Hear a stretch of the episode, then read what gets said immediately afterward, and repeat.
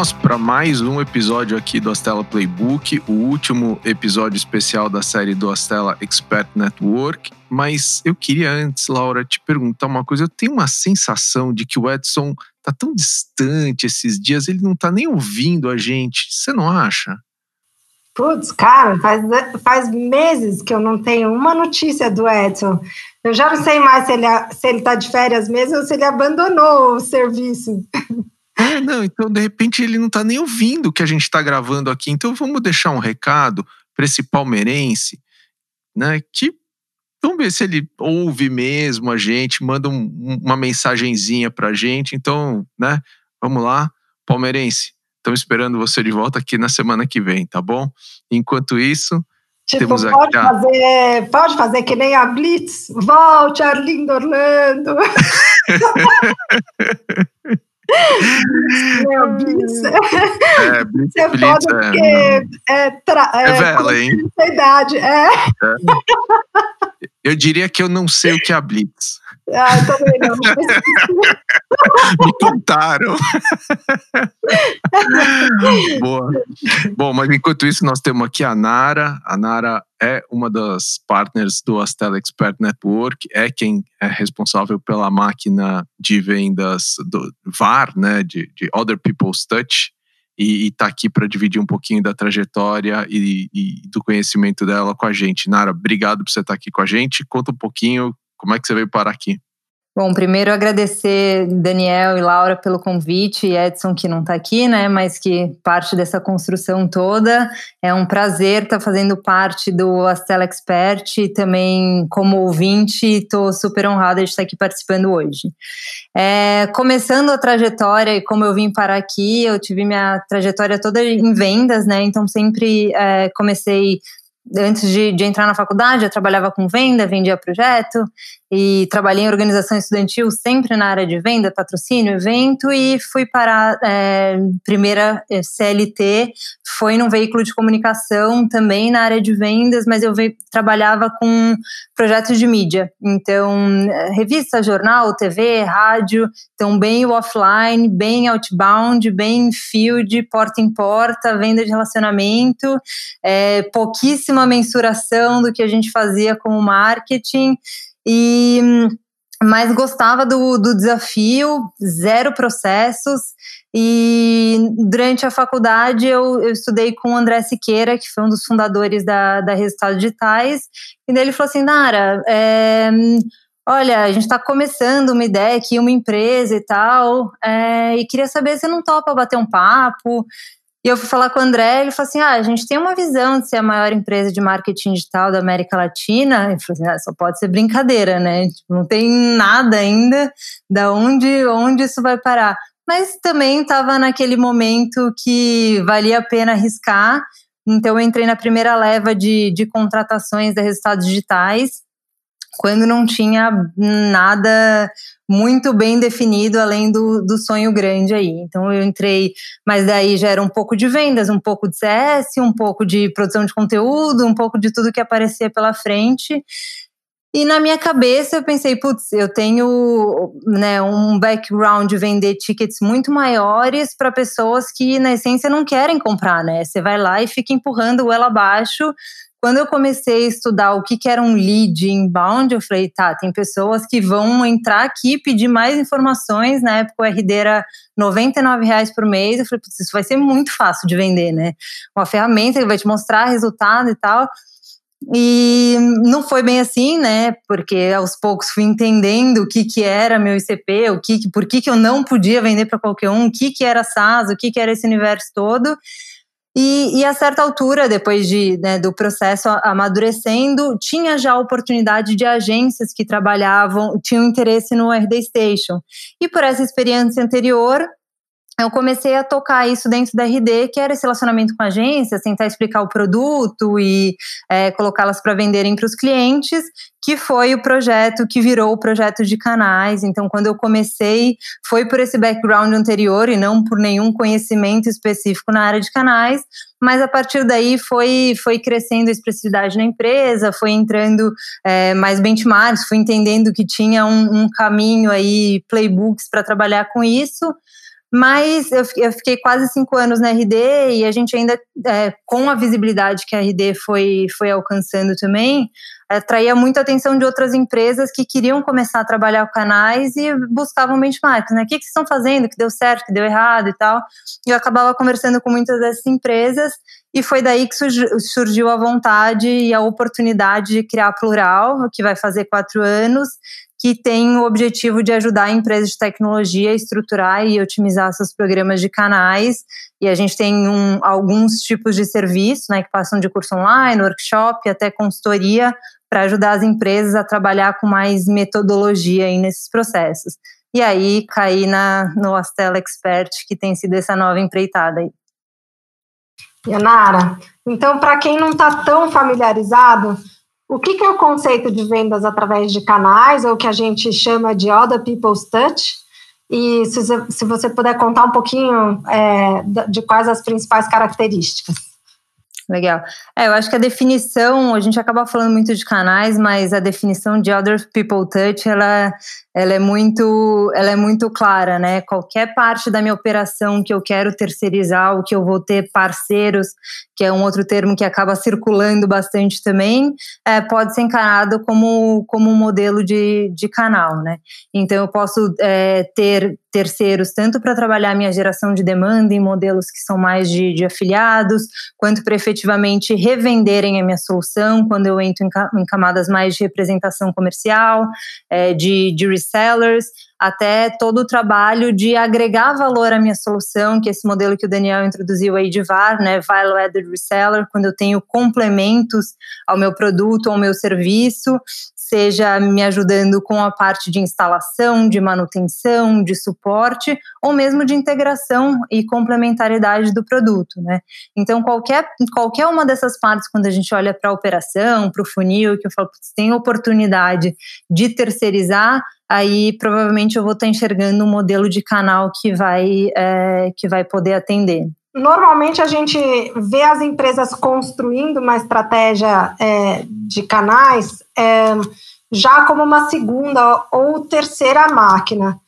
E conta um pouco por que, que isso acontece, assim, e, e como é que as empresas têm que olhar os sinais de, de que está na hora ou de que não está na hora de, de, de ir para uma estratégia de canais. Legal. É, a gente, quando pensa né, o, o, porquê até que essa é uma, uma segunda ou uma terceira máquina, é, e também tem muito a ver com a maturidade do mercado, né? Por isso que é algo novo no Brasil também. A gente tem as empresas que estão alcançando suas primeiras máquinas, então ainda é, o tema de Other People Touch é uma coisa que tem pouca gente falando. É por isso também eu acho, eu acho tão bacana mas é porque eu tenho uma maturidade, todo aquele trabalho de validação da minha solução, de encontrar a minha persona, de encontrar é, o meu processo de vendas, é muito difícil eu terceirizar isso logo de cara, né? Eu tendo a perder muito desses insights, desse feedback, desse aprendizado.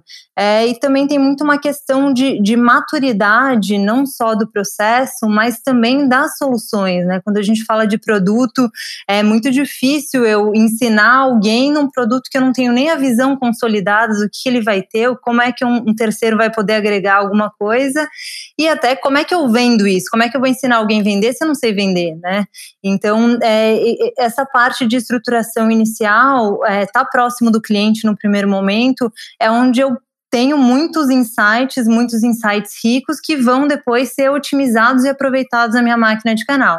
Claro que tem soluções que elas já nascem pensando que elas vão precisar ter como primeiro modal é, uma máquina de canais, porque tem características muito específicas do produto que vão precisar de uma complementaridade logo de cara, é, integrações específicas, etc. Mas não é o que acontece com a maioria das empresas. A maior parte das empresas acha seu primeiro modelo de vendas, tem isso como vendas direta, né, que a gente fala, e vai para vendas indireta nesse segundo estágio de maturidade.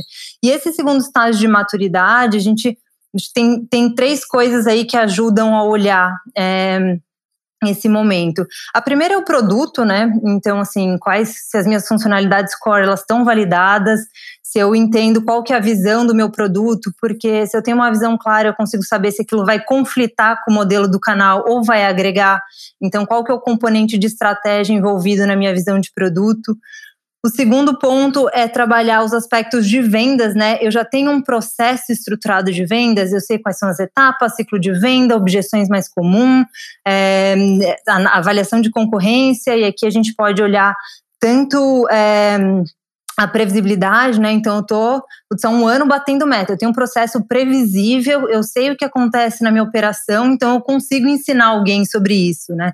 Então essa parte de previsibilidade na, é, na operação de vendas, independentemente do modelo de vendas que está tá, tá sendo trabalhado, ela é também é, um feeling aí que você está pronto para dar o próximo passo e o outro ponto é uma questão de maturidade que a gente poderia chamar de gestão, mas é que é entender que muitas vezes a operação de canais ela é cross, né? Então, para eu, eu trabalhar bem, extrair o potencial de um parceiro, eu vou precisar de um marketing é, que olhe para isso também. Provavelmente eu vou precisar ter ajustes no meu processo de CS, de atendimento, de suporte. Então, se isso for uma iniciativa isolada de vendas, né, da área de vendas, é, querendo terceirizar uma parte da operação, a chance de eu extrair o potencial total que tem aquela estratégia é muito menor. Então, é, esse, terceiro ponto aí de, de, gestão é olhar e falar assim: eu tenho um alinhamento das lideranças que denotam que a gente está pronto para é, abraçar isso como empresa? É uma prioridade para a empresa isso? Então, legal, a gente vai ter braço para tocar, então é um, é um momento da gente olhar sobre isso. Então, produto, vendas e gestão, acho que são esses, é, esses insights aí para ver maturidade. E Nara, é, eu acho que um ponto recorrente aqui nessas conversas todas é sempre a interação vendas-marketing, né? Mas quais os desafios mais específicos que você vê quando você opera no estratégia de canais e a integração com a área de marketing das empresas? Legal. É, o marketing de canais, ele vai ter, ele vai ter um papel tanto na aquisição de canal, mas ele passa a ser muito relevante quando a gente fala da gestão do canal, porque na minha visão, é, um, um programa de canais ele escala mesmo no marketing, não, não no atendimento. O atendimento eu vou acabar tendo sempre aquela é, aquelas posições a cada 40 parceiros eu tenho uma pessoa. Então, assim, no marketing é que você vai conseguir investir treinamento, capacitação, campanha, portal, né, toda, toda aquela regra de comunicação. Então, o papel é, de marketing para canais, ele normalmente atua tanto na aquisição quanto na gestão.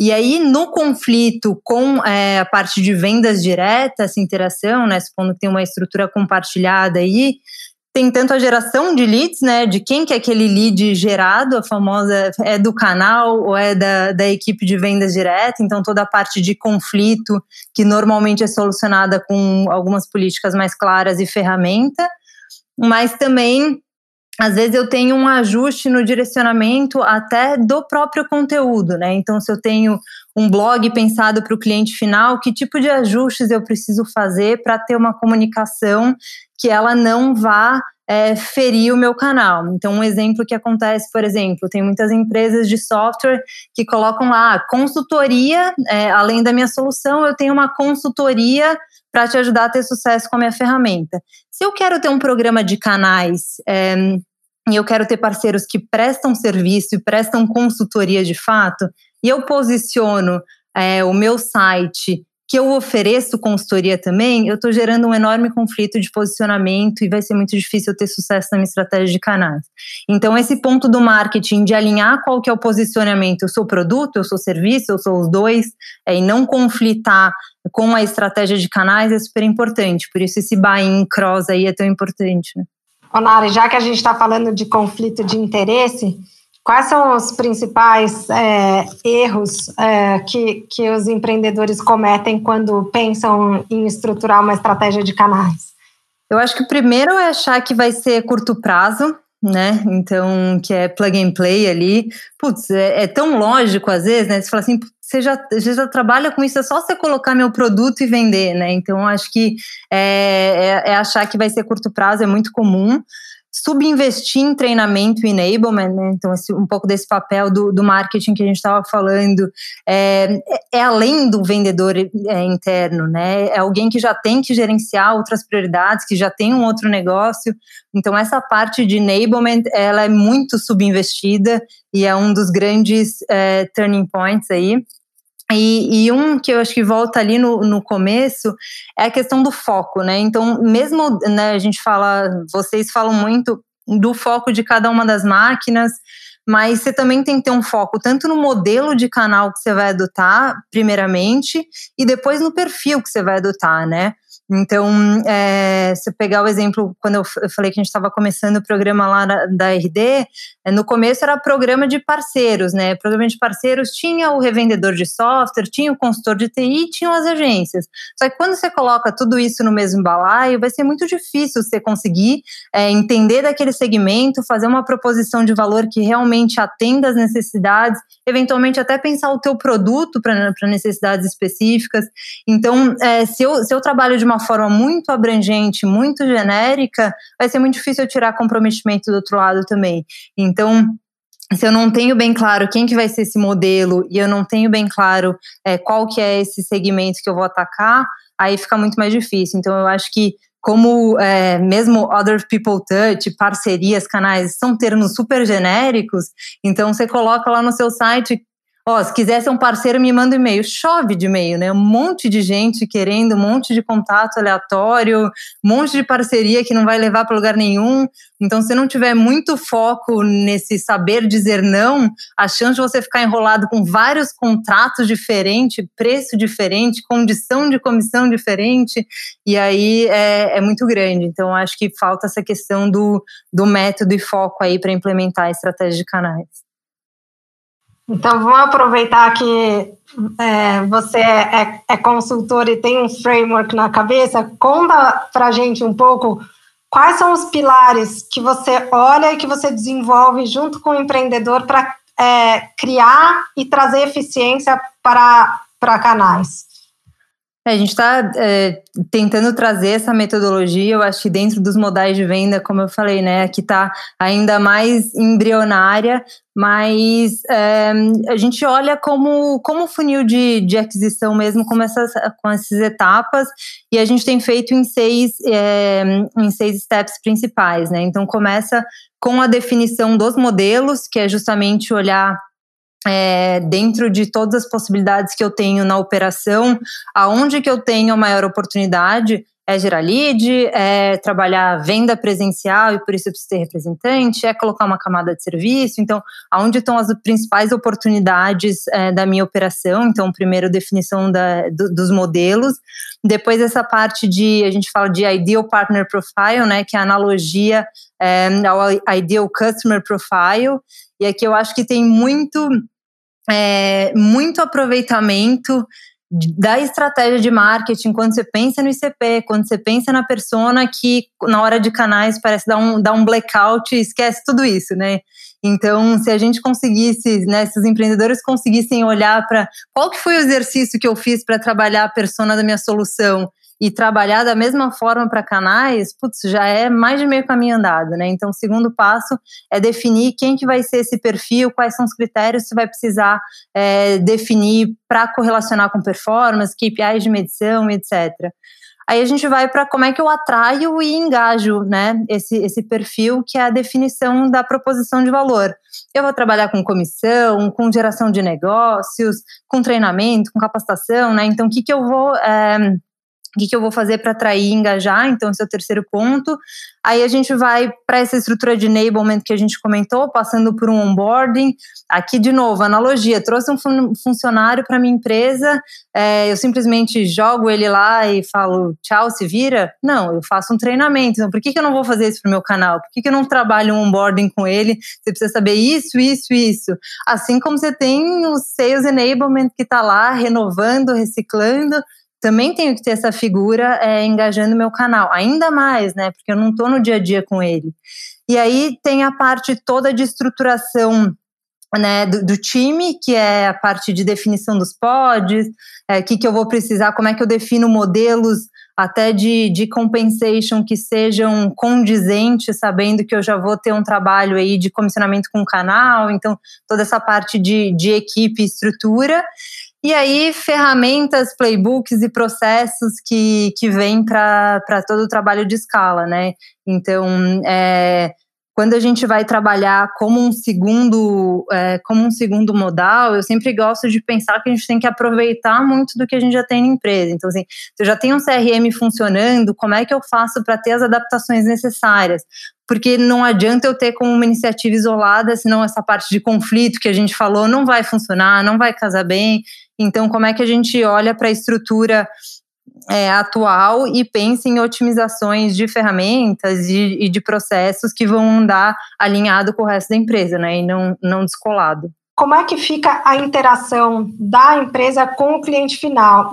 Porque muito no intuito de é, trazer é, novas adjacências de produto, inovação para o pro produto é importante essa, é, essa interação e é, com, com quem está realmente usando o, o produto. Qual que é a sugestão que vocês dão para o empreendedor, para ele não dissociar e não deixar o, o canal sempre como um intermediário e aí perder esse, esse contato e essa captura de informação relevante com quem realmente é, paga a conta?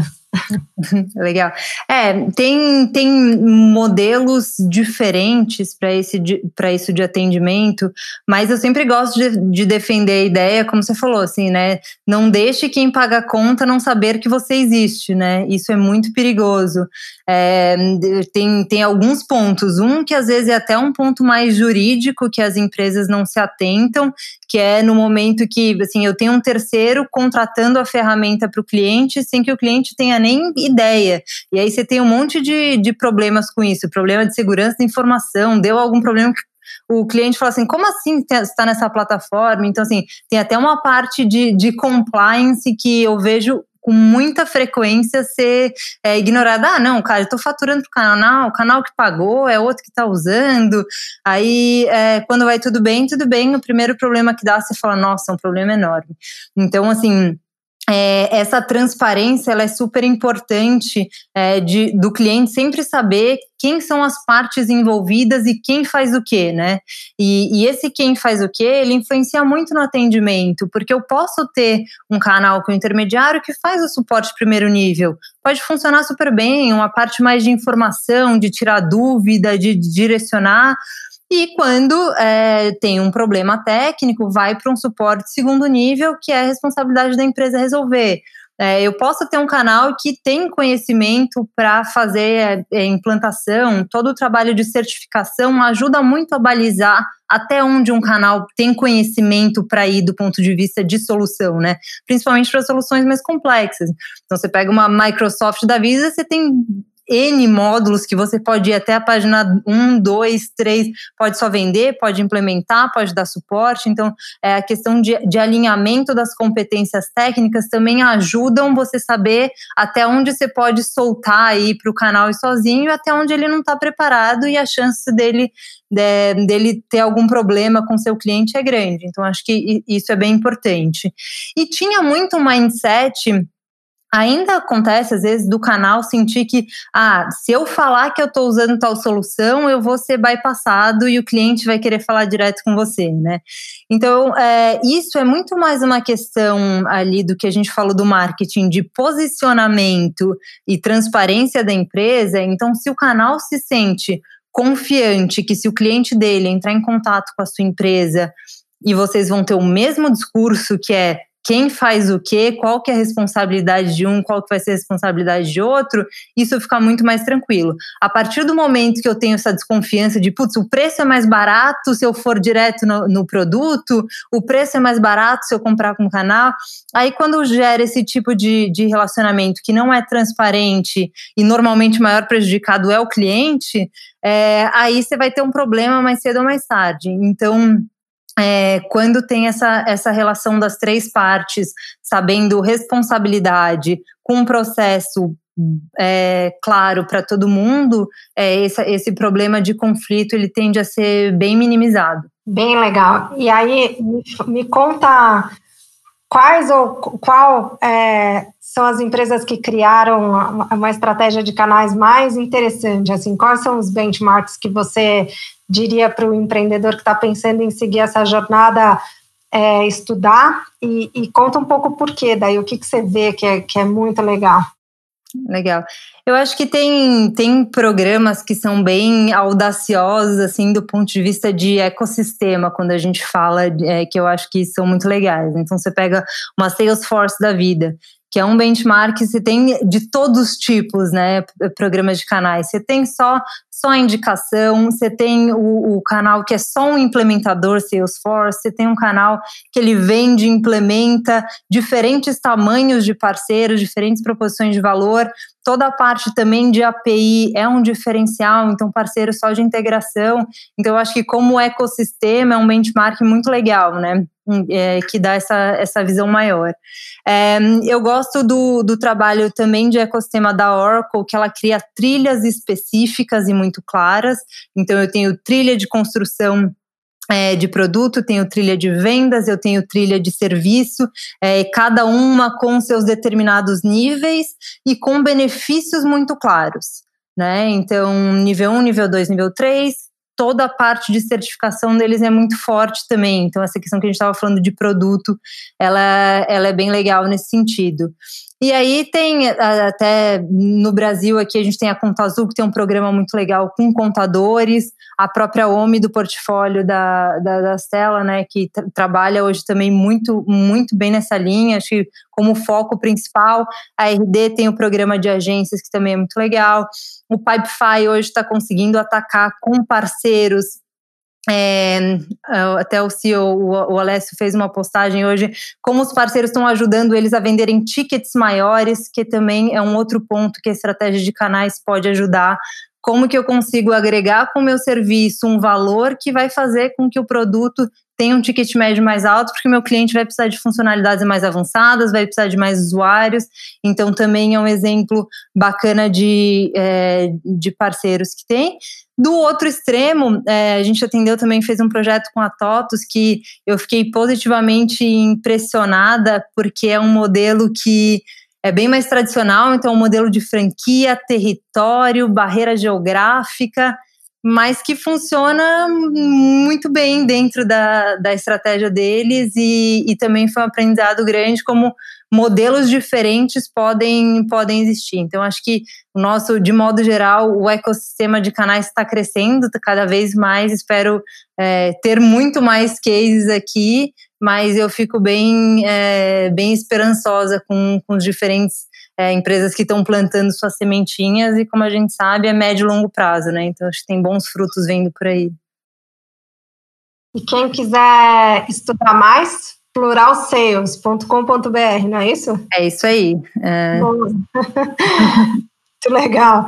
Vamos para o ping-pong, Dani? Vamos lá, vamos lá. Vou mandar conta do Merchan aqui.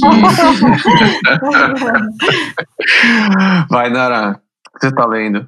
Eu estou lendo Category Creation, que é um livro do Anthony Kenada, ele é CMO da Gainsight, e está me ajudando muito é, a trabalhar essa questão de, né, isso que a gente está falando, acho que é até difícil às vezes definir canal, então ele traz muito isso dentro do conceito de Customer Success, né, que foi o que a, o que a Gainsight criou, né, e ele tem tentado trazer alguns frameworks para isso, até para a parte mais prática, que, que, é de criar as nomenclaturas mesmo, né? Customer Success, porque alguém falou que era, inbound marketing, porque alguém falou que era em algum momento, é growth hacking.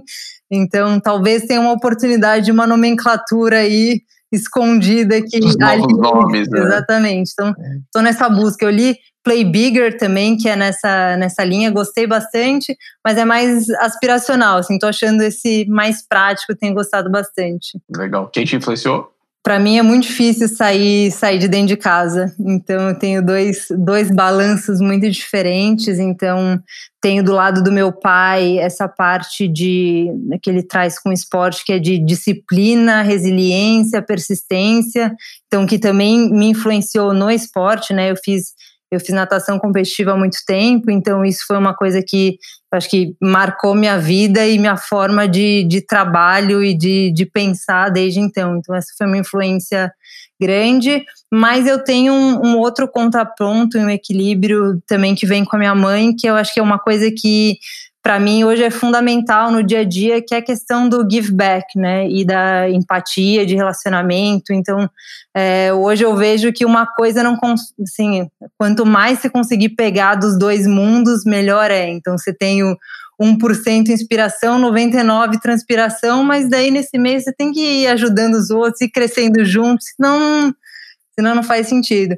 Mas de, de, de profissional, eu no começo é, da minha carreira eu recebi, ganhei de presente o livro da Sherry Sandberg, que é aquele Linnet, que é o, é, um clássico, mas também me influenciou numa linha, ela como personalidade, mas numa linha que era uma coisa que eu não estava no meu radar do protagonismo feminino, que foi super bacana, assim. Então, foi meio que um abrir de olhos que eu comecei a acompanhar ela e falei assim, nossa, tem alguma coisa aqui e isso foi muito bacana, assim. Então, uma, uma mulher aí que eu admiro demais. Uma fonte de informação no teu dia a dia? Eu adoro entrevista. É, eu gosto do, como formato, assim. Então, é, eu gosto muito de, de podcast. Senti que nessa quarentena, como eu, como eu consumia muito fazendo exercício né, na, na rua e, e em deslocamento, deu uma pequena diminuída. Às vezes eu assisto umas entrevistas no YouTube, mas foi, foi engraçado pensar sobre esse ângulo. Mas eu adoro entrevista, então gosto muito de podcast, gosto muito de entrevista no YouTube. Tem duas news que eu, que eu acompanho, que uma chama Channel Economists, que é meio que as fofocas do mundo de canais diariamente. Que empresa mudou o seu programa, qual regra e tal, que eu dou uma, uma passadinha diariamente. E a CB Insights também eu gosto de acompanhar diariamente. E eu fiz uma, um compilado para quem tem interesse em saber mais sobre canais que foi uma provocação do Diego da Rock Content, que é o ouro está aqui. Então, é um compilado de diferentes fontes de informações sobre canais, blog, site, podcast, está no meu LinkedIn, depois a gente pode colocar aqui nas notas, mas que são é, assuntos específicos da área de canais que eu também acompanho. Um ritual do teu cotidiano que você não abre mão? tanto para os projetos quanto para a gestão, é, reunião semanal, então uma forma de dar, de dar cadência. Então, do ponto de vista de, de dia a dia, mas eu não abro mão, não sei se é bem um ritual de trabalho, mas eu não abro mão da produção de conteúdo ainda. Então, todo o conteúdo da, da Plural sou, sou eu que faço, tanto o outline quanto a produção, tem um, tem um apoio para revisão, mas é algo que, para mim, ajuda tanto a estudar quanto a expor. Então, é, hoje a parte de produção de conteúdo é um, é um dos rituais que eu mantenho. Uma ferramenta de trabalho? Eu também faço o mix extra Evernote, que é bem o, é, o sumário, resumo rápido. O Google Drive, para mim, hoje é, é, onde também faço a gestão dos projetos e, e tenho muita, é, enfim, todo, todos os meus arquivos.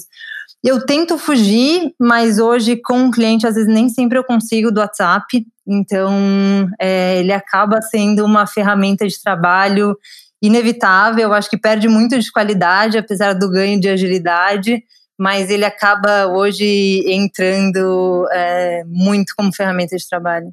É, com certeza.